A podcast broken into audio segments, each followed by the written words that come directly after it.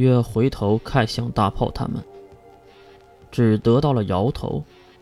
既然是刚刚出生，第一件事就应该是找吃的吧。娜娜的话让三人心头一震。说起吃的，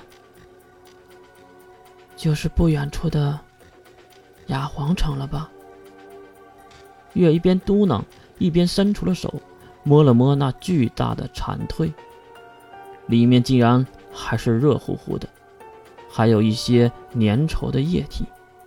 月瞪大了眼睛看着手上的液体，应该是刚刚离开。难道？露露急忙提取能力波动，跳到了城市的破碎城墙之上。刚刚来到上面。露露就捂住了自己的嘴巴，仿佛看到了什么让自己马上就要尖叫出来的场景。月也是连忙利用城墙内侧的外挂楼梯爬了上去，来到城墙之上。月也是被眼前的景象吓到了，因为眼前漫山遍野的巨大瓢虫，那大小。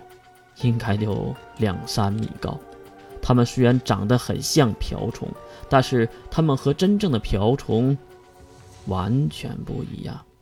那个方向确实是亚皇城啊！我、我、我，我们得通知亚皇城的人呢。月马上回头看向大炮，怎么通知？你有电话吗？还是说？你有比包纸还快的载具，还有，你通知了他们，你认为？回头再次看向那密密麻麻的包纸，你认为他们有能力对抗这样的情况吗？他妈的！大炮一脚踢在了城墙上，而月还有露露根本就没有把这个事儿放在心上。估计露露和月想的是一样的，包纸走了，这里就归他们了，安全的搜刮物质岂不是乐在？下了城墙，一路低沉的大炮也没有再说半句话，只是帮忙拿了一些东西。说来也算幸运，他们真的没有遇到半个包纸，当然死的不算，因为遍地都有死去包纸的尸体。好像城里的人真的和包纸进行了惨烈的战斗，但是奇怪的是，没有看到任何一个人类的尸体。大家都没有问这个问题，因为所有人都知道为什么。一天下来，搜索了四大背包的物资后，四人打算离开这座城市，继续往南走，因为再往北。已经是不可能了。往东边又是海，西边又是山，留给他们的只有南方的道路了。回头想想，这次是真的走对了。包纸没有选择走大路，而是走近路，翻山越岭的去往雅皇城。回到这里，确实是一个好的选择。还有就是，不出几天，那个雅皇城估计也会。像眼前这个城市一样，变成废墟吧？为什么不见国家来管这些报纸啊？走出向阳城很久后，大炮突然问出了这样的问题。一旁的露露鄙视的瞪了一眼大炮，可能认为他管的太多了。而好脾气的娜娜回答了大炮：“在管呢。”只不过，人类的普通武器对他们几乎无效。还有就是，利用核武器虽然很有效，但是环境也会变得越来越不利于人类存活。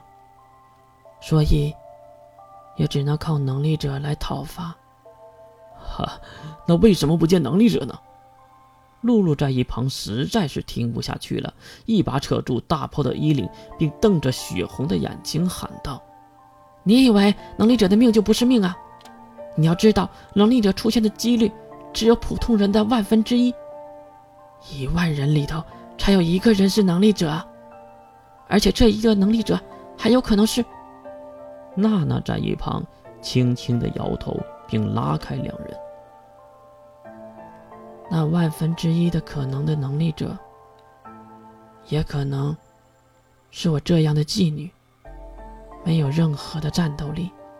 呃，呃，大炮知道自己有些圣母心泛滥了，只是将头撇向一边，不敢再看露露和娜娜。而月听到如此的话语，却露出了诡异的微笑。当然，这个微笑是在头盔里的，没人能看到。